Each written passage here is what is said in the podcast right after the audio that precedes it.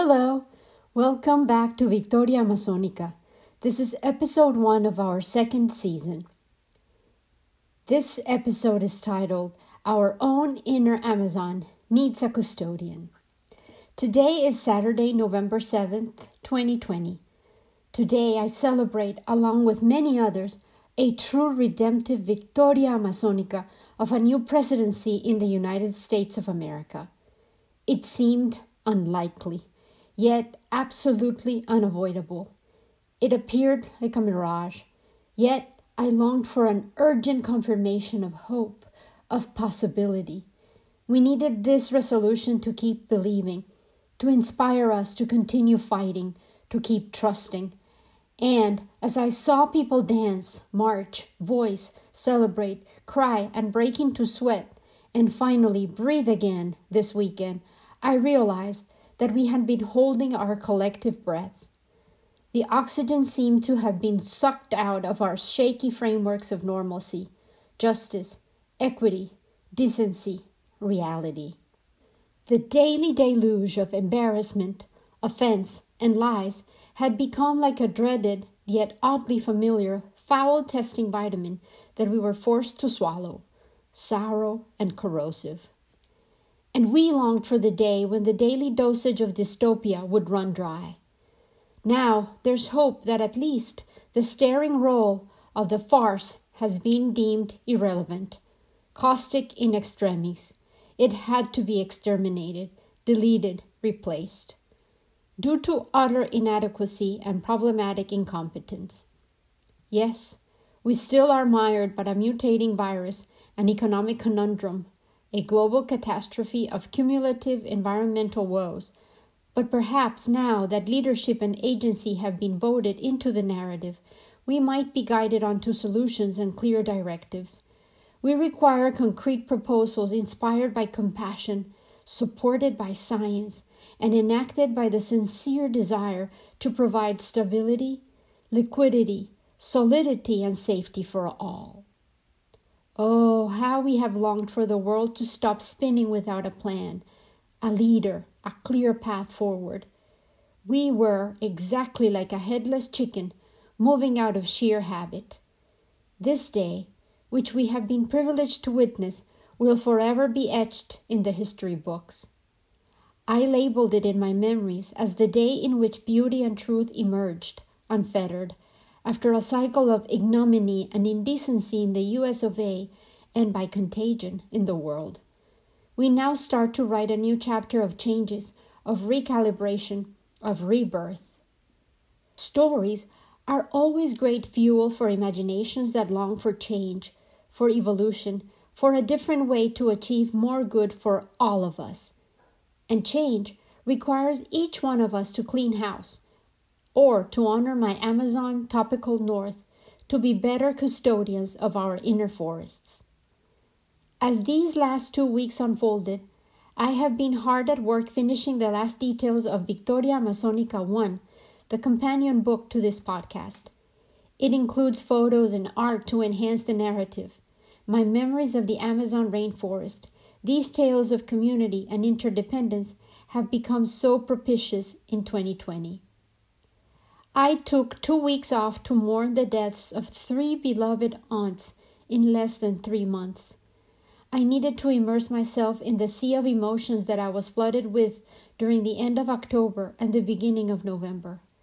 I feel like we, collectively, have been shaken by hurricanes, tsunamis, and earthquakes, and in fact, our world did experience all of these phenomena and even more catastrophes during these last 15 days.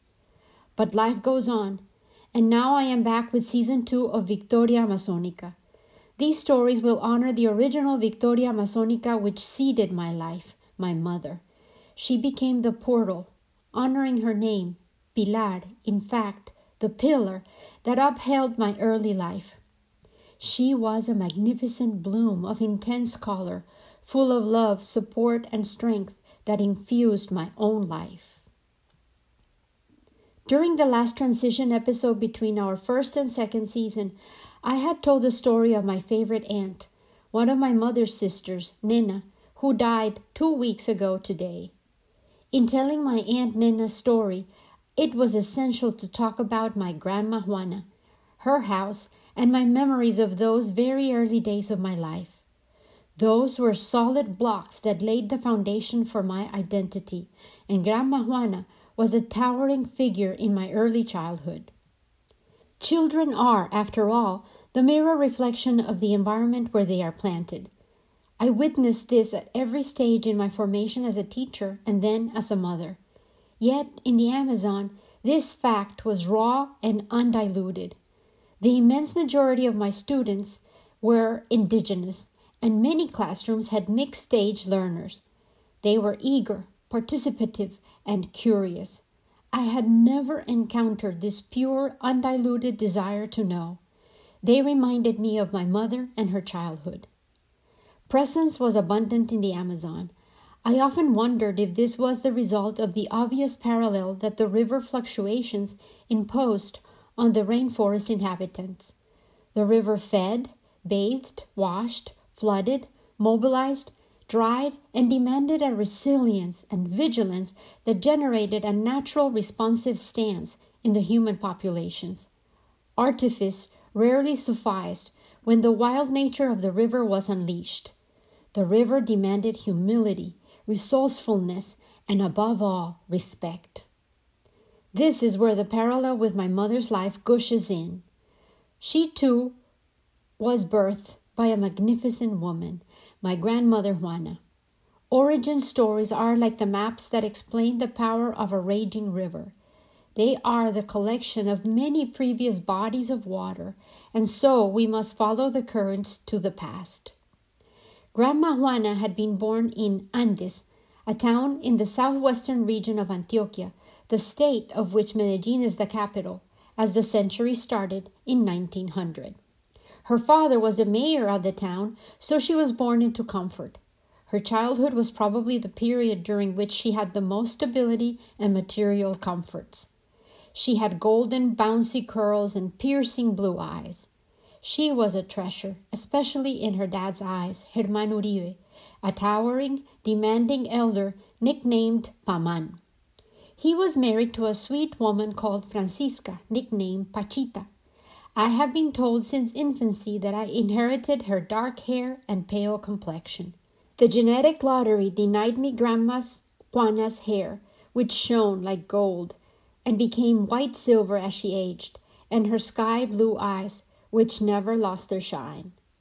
Much later in life, when she became my abuela Juana, I remember pleading with her to trade those blue eyes for my own dark brown ones. She always smiled and said she'd gladly trade her eyes for my round, rosy cheeks, or cachetes in Spanish. None of her children got her eyes either. My mother had the closest version, but Pica got the jade green version, not the sky eyes. Juana Inés de la Cruz Uribe Uribe had inner and outer captivating beauty and had an easygoing, spontaneous, and curious nature that delighted in conversation with people. She was genuinely interested in everyone's life stories and, more importantly, in listening to a new joke or two. Her sense of humor was contagious and attracted people powerfully. She was a vivacious teenager and was courted by many suitors. Then, a particularly loquacious language teacher at school made her heart skip, as she told me. She attended a Catholic school run by nuns. Felipe Uribe was not much older than she was, and he enhanced his language lessons with his storytelling power. He had what we call labia in Spanish, the ability to play with words to construct worlds and to narrate and create stories with ease. He left his audience entranced and frequently hanging, withholding the endings of his elaborate Arabian Night style adventures. Their romance was not definitely a relationship that would have been blessed by my great grandfather. After all, he was the mayor of the town. Pachita and Paman had high hopes for their daughter. La Niña Juana was a beauty and came from a powerful Uribe family. El Profesor Felipe was dark skinned, slightly cross eyed, and a humble school teacher. Yet, story by story, Grandma Juana found that her heart was captivated by the mellifluous voice of Don Felipe, the storyteller, and they eloped, got married in secret, and by the time they returned to town, there was nothing the furious father in law could do. After that, motherhood became Grandma Juana's calling. She was always either pregnant or caring for the growing brood of Uribitos, and although her family helped with the expenses of the family, they were forced to move to the city to try to improve their chances of education and work opportunities for the many young ones. I remember hearing, or perhaps filling in the lines of the reasons why Grandma Juana had moved to the city with her twelve kids, as I concurrently heard about the growing gambling debts of Grandfather Felipe. I probably conjured the story that he had gambled her after having lost every other possession he could forsake, as a composite of different versions I heard. In the version I composed, trying to understand why he could lose such an extraordinary woman, he gambled and lost her. And when someone came to tell her about the situation, blinded by rage and heartache, she left with her twelve kids in tow. My cousins and uncles and aunts have denounced that as pure myth, but the truth remained that she moved to Medellin with her tribe of charges and had to make ends meet. She resorted to raising chickens and had to appeal to begging while donning gloves, as my mother described it, for my grandfather's wealthy cousins to collaborate with funds for the children's school supplies and many expenses. The oldest son, my uncle Alfredo, left school as a teenager and learned accounting so that he could help sustain the household. Yet, there must have been some kind of reconciliation because my uncle Chico, the thirteenth and last child, was somehow conceived after Grandma Juana had already relocated to Medellin, although grandfather Felipe never lived with the family after that. Maria del Pilar, or Pica, as they called my mother, was the eleventh child of that union, born before World War II was over in 1944. She was oddly quiet and academically oriented. Her siblings teased her mercilessly with the nickname Pica Miona, which she hated because it proclaimed that she wet her bed until she was 10 years old. She found refuge in books. She always told me that they were the best of friends. Books didn't ridicule or humiliate her, and they offered portals into other worlds and limitless sources of knowledge. Pica fell in love with oratory and the wonders of language, grammar, poetry, and literature. Whenever her dad had been around, he would delight her with stories in which people were capable of solving every problem with ingenuity, where there was never hunger or lack, and where the hero always found a way to save the day, surrounded by exotic lands and magical creatures. She looked forward to story time. It was her favorite time of the whole day as she grew up. Yet, once they moved to Medellin and Papa Felipe was not part of the household anymore, her wound of abandonment started to affect her sense of security and trust in the world. Her hero had indeed left her behind, and no one was riding in to save the day or to improve her life. She repeatedly told me that she always felt like the ugly duckling. She didn't quite fit in with the rest of boisterous, jolly pack of seven sisters and four brothers, plus their friends and yet more relatives that always were a presence in Juana's home. Yet Education did appear to offer a way out of what seemed a future of retail work. When my mother became 12 years old, her grades and excellent behavior earned her a scholarship to the Female Educational Service of Antioquia, where she could course a pedagogical curriculum and would graduate from high school as a certified teacher. The problem within that opportunity was that the institute was a boarding school for girls and she would have to move away from everything she knew and loved, most painfully from her mother. The scholarship did not include the school supplies or uniforms. One day, as she came back home, anxious about her situation, she went into her room to play and read, but her tiny shelf was disheveled. She found out that one of her brothers, Herman, the namesake for Grandma Juana's father, decided to throw away all of her dolls because he denounced that she was too old to play with them anyway. She was so distraught by his reckless action that he promised to cover the school supplies and meal fees. Grandma Juana once again went to beg while donning gloves from her wealthy cousins to collaborate with Pilarica's relocation expenses. At this crossroads in my mother's story, the waters of the Amazon emerge once again as catalysts in my observation and understanding of the importance of a child's environment in the development of character. I was often astounded by the skill and resilience of very young infants in the rainforest. I saw children as young as two rowing up and down the river. They shared responsibilities with their siblings and within their communities. They were playful and mischievous, but they were held to high expectations. They had chores, assigned roles, and inhabited a seriousness and a tacit understanding of the real life they skill they needed to acquire while they were playing. They hunted, fished, gathered plants and food, climbed trees, and carried out their duties as natural contributions to the community.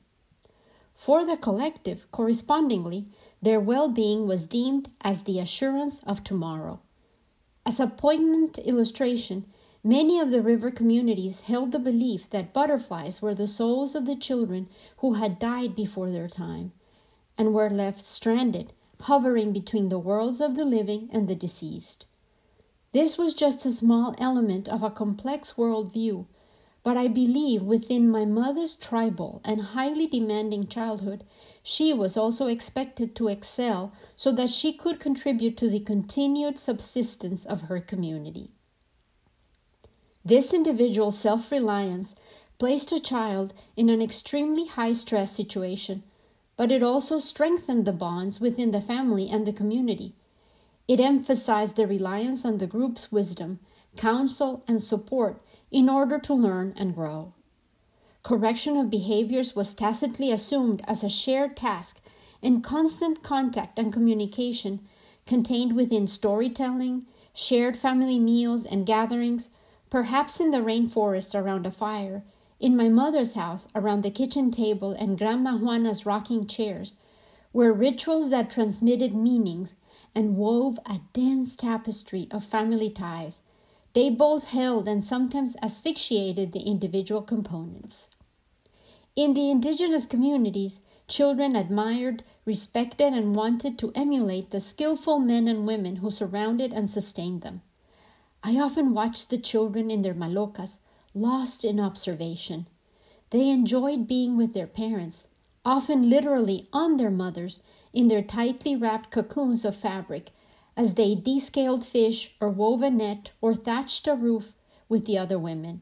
They also helped Dad carve darts to later help him dip them in the curare, the paralyzing venom that they also cooked together. My mother was sent away to learn academic skills that would allow her to make a living eventually, but she desperately missed the crow of the roosters at 5 a.m., which signaled it was time to get up and set the huge pressure cooker on the stove. The boiled corn would then be ground, and with the fragrant dough, Aunt Nena and any willing helper could knead along with Mama Inez and make the arepas for the day. Easily, over a hundred handmade, love infused corn patties were roasted on the round metal grills. How my mother missed those noises and those smells. Arepas are the Colombian bread that goes along with everything and which fed minds, bodies, and spirits. She missed the never ending banter and discussion of her siblings and their friends, the gossip, the exchanges, the cooking together, the ironing, the chicken tending, the egg picking, the activities of shared meaning and life.